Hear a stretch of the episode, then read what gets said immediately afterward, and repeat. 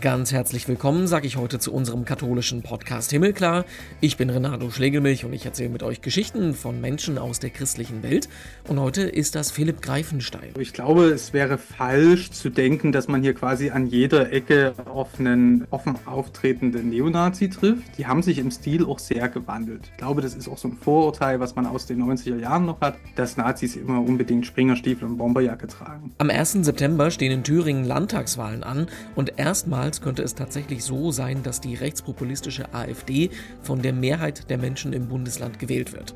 Philipp ist evangelischer Christ, lebt in Bad Frankenhausen in Nordthüringen und betreibt dort seit 2017 das christliche Online-Magazin Die Eule. Wir sprechen mit ihm über die Lage in seinem Bundesland, wo sich die AfD gerade in den letzten Monaten auch nochmal radikalisiert hat und trotzdem anscheinend großen Anklang findet. Was übrigens alles andere als selbstverständlich ist, ist es in dieser Region Christ zu sein. Also es gibt ja Selbstverständlichkeit. Man ist halt hier sehr selbstverständlich nicht Christ und eben auch sehr selbstverständlich nicht Kirchenmitglied. Ja? Also hier ist tatsächlich die Kirchenmitgliedschaft erklärungsbedürftig. Was aber nicht heißt, dass man jetzt als Christ hier quasi äh, auf der Straße die ganze Zeit angesprochen wird. Auch in Thüringen gehen die Menschen im Moment auf die Straße, um zu zeigen, dass sie den Rechtspopulismus nicht als schweigende Mehrheit einfach nur so hinnehmen. Und hier, sagt Philipp Greifenstein, spielen auch die Kirchen eine wichtige Rolle, weil ihre Aufrufe zu Demos manchmal doch mehr bringen, als wenn Politiker das machen. Trotzdem, sagt er, das politische Engagement ist im Moment für sein Bundesland überlebenswichtig. Das ist um mal ein schönes Bildwort vielleicht zu finden, tatsächlich eher so wie auf einem Boot mit einem großen Loch unterwegs zu sein und wir alle sind damit beschäftigt, das Wasser wieder rauszuschippen. Wir dürfen damit nicht aufhören, aber das Boot fährt. Und ich freue mich, dass wir uns in Bad Frankenhausen in Nordthüringen unterhalten können mit dem Journalisten Philipp Greifenstein. Hi.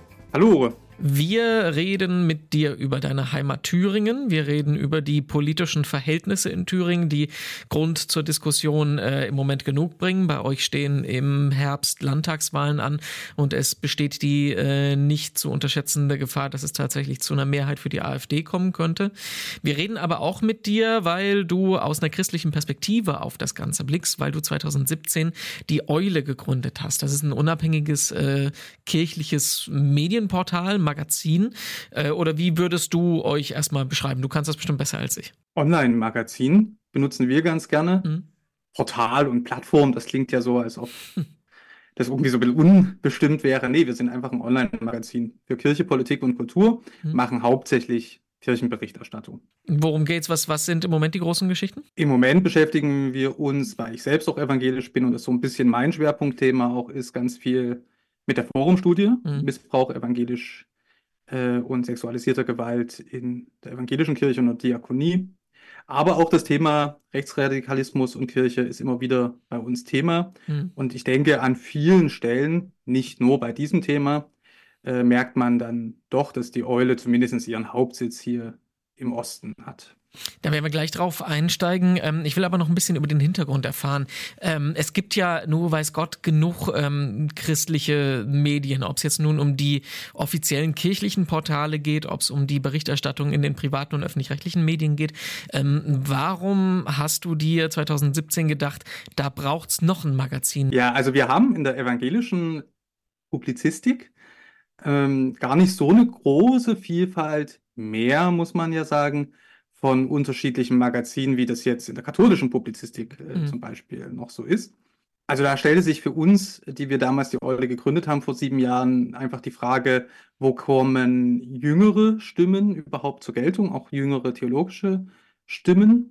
Und dann war das auch einfach eine praktische Sache für mich. Ich bin hier in der Region äh, gebunden und äh, kann nicht nach Köln, Frankfurt oder Berlin äh, ziehen, möchte aber gerne eben äh, journalistisch in dem Bereich und publizistisch in dem Bereich tätig wären.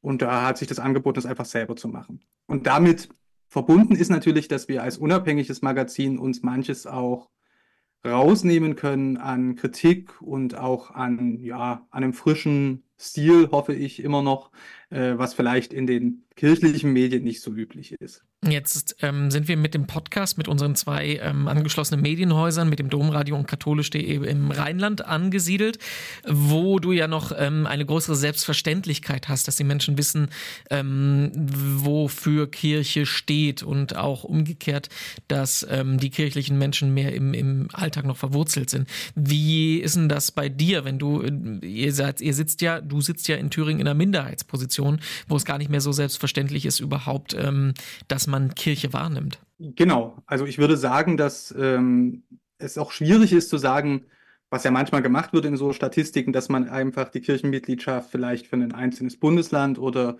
eben für den Osten ganz generell so erwähnt. Ich glaube, das ist sogar ein bisschen irreführend, sondern dort, wo die Kirchen noch relativ stark sind, überspringen sie so die 20-Prozent-Marke der Bevölkerung. Und dort, wo sie eben äh, auch ganz schwach sind, zum Beispiel im Norden von Thüringen, im ländlichen Raum von Sachsen-Anhalt, in Regionen von Brandenburg und Mecklenburg-Vorpommern, da ist, sind es eben auch nur noch 10 Prozent mhm. Katholiken und äh, Evangelische zusammen.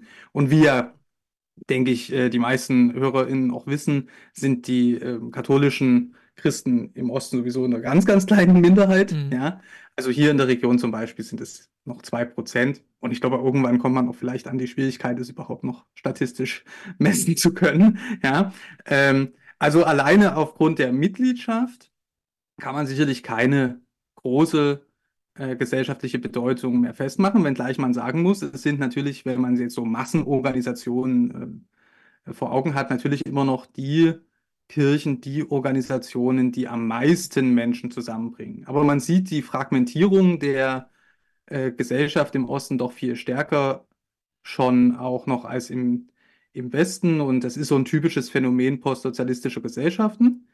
Aber, ähm, also das klingt jetzt total positiv, aber ich würde sagen, man kann halt im Osten auch vieles beobachten, was dem Westen schon bevorsteht oder wo die Anfänge davon auch im, in Westdeutschland je nach Region auch deutlich zu spüren sind. Auch im Rheinland gibt es das ja schon. Also so eine Entinstitutionalisierung, mhm. das findet ja ähm, überall statt. Mm, man liest ja immer wieder den schönen Satz, dass ähm, in manchen Regionen in Ostdeutschland die Kirche schon so weit ab von den Menschen ist, vom aus dem Alltag ist, dass es nicht mehr diese Ablehnung gibt, sondern schon äh, fast schon wieder so ein, so ein, so ein, so ein Exotencharakter. Wer seid ihr eigentlich? Wofür steht ihr eigentlich? Genau, und ich glaube, das ist auch eine Chance, ähm, sich wieder ins Gespräch zu bringen ähm, die, die neueste Kirchenmitgliedschaftsuntersuchung, die ja die evangelische Kirche schon sehr lange macht und diesmal mit der katholischen Kirche auch gemeinsam gemacht hat, die zeigt das ähm, für den Osten, aber die zeigt das auch gesamtgesellschaftlich nach.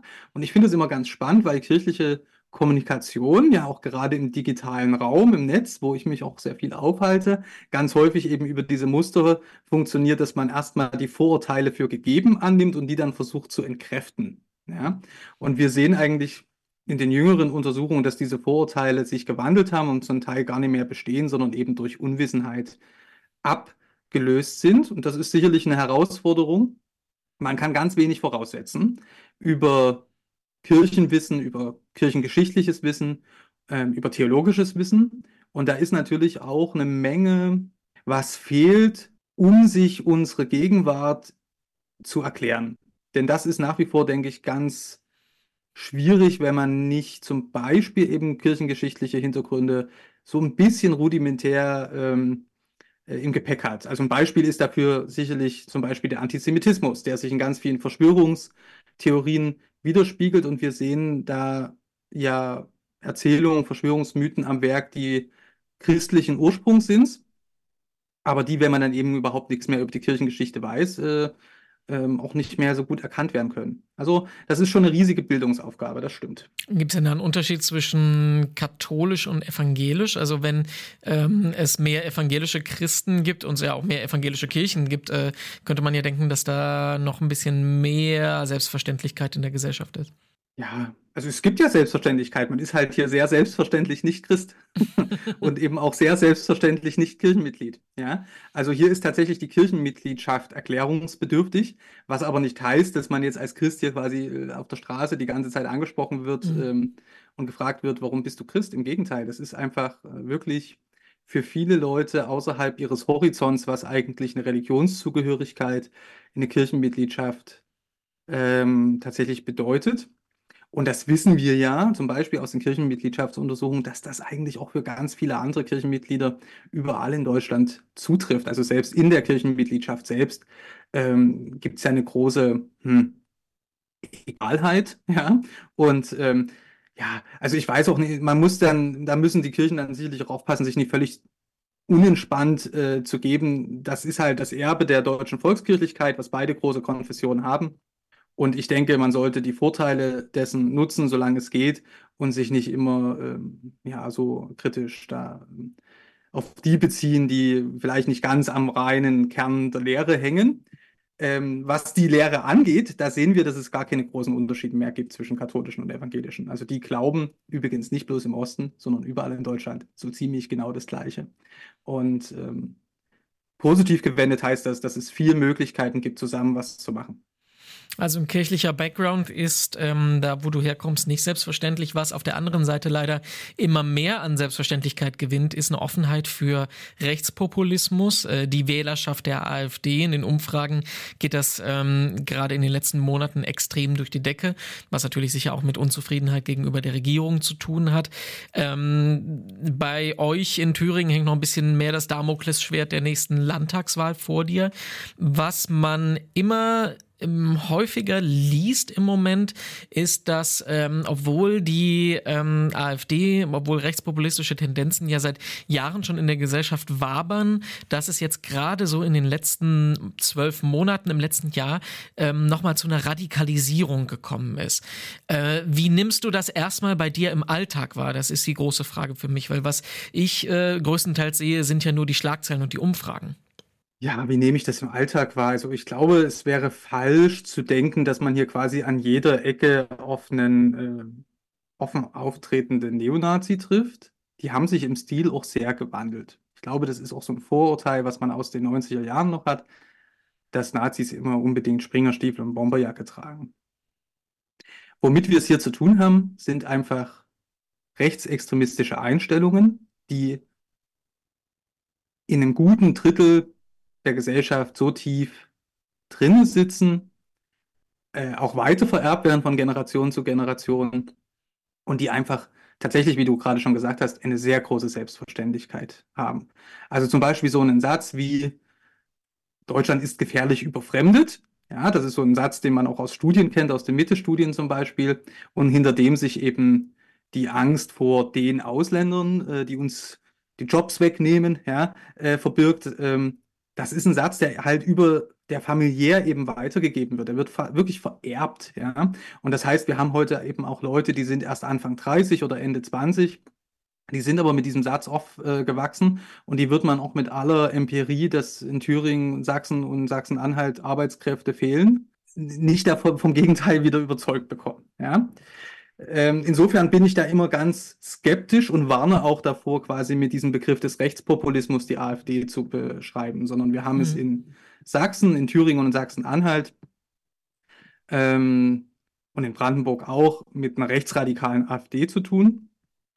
Und die hat ein Wählerpotenzial in allen drei Bundesländern von bis zu 30 Prozent und ein bisschen drüber, je nach Stimmungslage. Und davon sind nur wenige Prozent tatsächlich so Protestwähler und äh, populismusaffine Wähler. Die haben aber auch inzwischen einen Sockel eben von 15, manchmal auch 20 Prozent, je nach Landkreis, je nach Region, von wirklich überzeugten, ähm, rechtsradikalen, rechtsextremistischen, überzeugten Menschen. Ja? Und das heißt aber wiederum nicht, dass die jetzt auch rechtsextremistisch den ganzen Tag sich aktivistisch verstehen, sondern das sind Menschen, die einfach rechtsextreme Einstellungen teilen und äh, von den Einstellungen auch nicht quasi auf einen magischen Fingerzeig äh, wieder kuriert werden. Ja? Die verschwinden nicht so einfach. Das erklärt jetzt aber nicht den ähm, Anstieg der Popularität gerade so jetzt in den letzten Monaten. Hm. Nee, was wir tatsächlich erlebt haben, in, ich würde sagen, aber tatsächlich seit 2014, dann gab es während der Corona-Zeit eine Polarisierung in eine andere Richtung, äh, artverwandte Richtung, aber doch ein bisschen anders und jetzt eben äh, im, im, letzten Jahr ganz stark ist, dass wenn die Themen der AfD ähm, gespielt werden, wenn die in der Bevölkerung sowieso schon virulent sind und dann auch medial und von den politischen Konkurrenten oder politischen Gegnern der AfD verstärkt werden, dass das dann vor allen Dingen der AfD auch nützt. Also die Politikwissenschaft spricht davon, dass man dann eben zum Original geht. Wenn permanent über die Gefahren der Zuwanderung gesprochen wird, dann äh, die äh, schreiben eben große Teile der Bevölkerung der AfD da die Lösungskompetenz zu, auch wenn die Lösung eben heißt, wie wir ja in den letzten Wochen ganz häufig diskutieren, äh, keine äh, Menschen mit Migrationshintergrund mehr in der Gesellschaft zu akzeptieren, was aus dem ostdeutschen Kontext heraus schon wirklich fast zynisch ironisch ist, weil äh, welche Menschen mit Migrationshintergrund meint man? Mhm. Ja, also wir haben in Deutschland gut 25, 26 Prozent Menschen mit Migrationshintergrund und ähm, hier in der Region, in der ich lebe, Nordthüringen, südliches Sachsen-Anhalt, sind wir bei unter 10 Prozent. Jetzt sprechen wir mit dir nicht bloß als ähm, Mensch, der vor Ort sitzt, sondern als kirchlichem Beobachter. Welche Rolle ähm, spielt äh, die Kirche in, in diesem ganzen Gemenge? Also wir hören ja von kirchlichen Stimmen, von Amtsträgern, von Persönlichkeiten seit Jahren ja schon, ähm, dass wir klare Kante zeigen müssen. Ich weiß noch beim äh, Katholikentag 2016 in Leipzig war das eine, eine große Diskussion. Laden wir die jetzt ein, laden wir die nicht ein? Es ist immer so dieses Spannungsfeld zwischen ähm, verschließen wir uns eine Diskussion oder setzen wir ein Zeichen? Ähm, mein Eindruck ist, dass das anscheinend ja alle Diskussionen und alles Zeichensetzen nichts gebracht hat, weil wir haben trotzdem den Anstieg in der Popularität. Ich würde aber nicht behaupten, dass es gar nichts gebracht hat. Es ist enorm wichtig, gerade hier äh, in Ostdeutschland und im Osten, dann nochmal besonders im ländlichen Raum, der nach wie vor demokratischen Mehrheit einfach auch den Spiegel vorzuhalten und zu sagen, wir sehen euch, äh, wir verstärken euch, äh, wir stehen auch an eurer Seite. Denn es ist so dieses nach offen, äh, offen und in der Öffentlichkeit und offensiv politisch aufzutreten. Das liegt je nach Region nicht unbedingt in der Mentalität vieler Ostdeutscher. Und das haben sie sicherlich auch nie gelernt, dass das wichtig ist. Ja? Und ähm, die wirklich aktiven, auch wirklich sich als Bürgerinnen und Bürger verstehende Menschen, die sind halt ganz häufig eben zum Beispiel aus dem ländlichen äh, Raum auch abgewandert in die Großstädte oder eben nach Westdeutschland.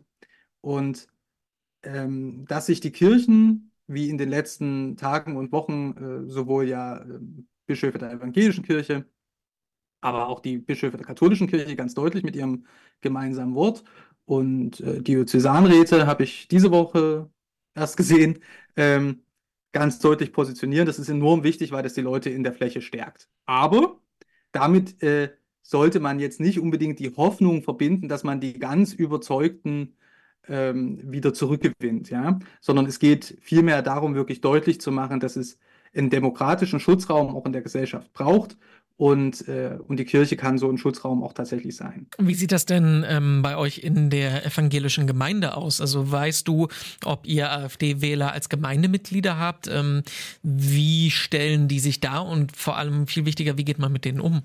Ja, da bin ich ganz bei Michael Haspel. Das ähm, ist ein systematischer Theologe, der in Jena und in Erfurt wirkt und darüber ja vor kurzem auch bei Feinschwarz.net und im Deutschlandpunkt Kultur äh, geschrieben bzw. gesprochen hat. Ähm, es gibt nichts, ähm, also keinen Faktengrund, ähm, der uns quasi die Sicherheit vermitteln könnte, dass das innerhalb der Kirchenmitgliedschaft anders wäre als in der Mehrheitsbevölkerung. Das gilt übrigens Ost wie West. Ja, also wir sehen das auch, am Ende zeigt das auch die Kirchenmitgliedschaftsuntersuchung en Detail, dann nächstes Jahr nehme ich an, dass einfach was politische Überzeugungen angeht, die Christen in diesem Land nicht anders denken als die restliche nichtchristliche Bevölkerung. Was heißt das aber für die Gemeinden? Denn in den Gemeinden sind ja nicht alle Kirchenmitglieder äh, aktiv, sondern immer nur ein sehr kleiner Teil davon.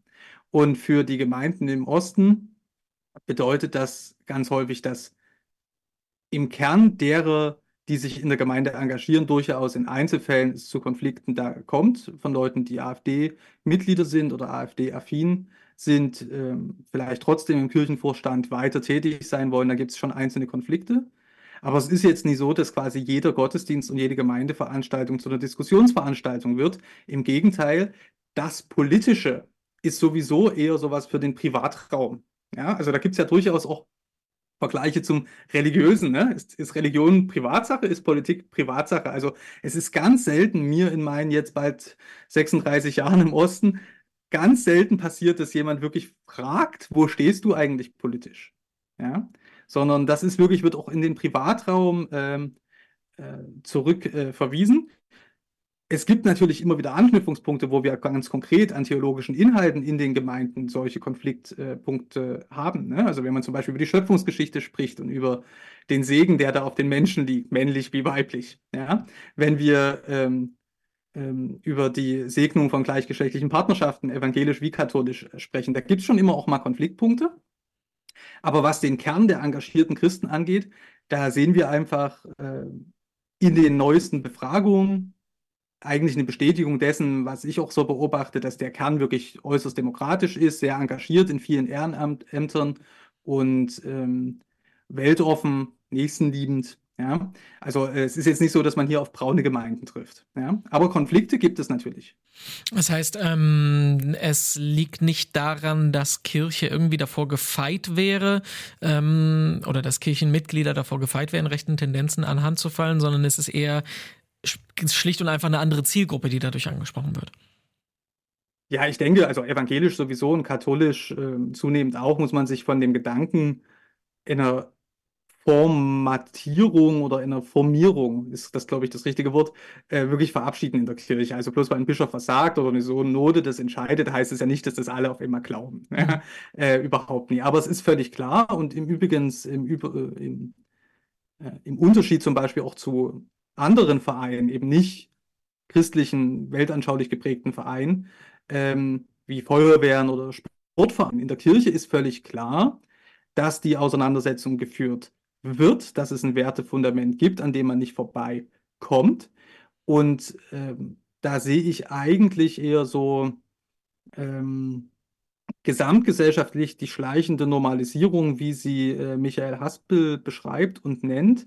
Aber die ist jenseits von Kirchenmauern, um jetzt in der Metapher zu bleiben, noch viel normaler.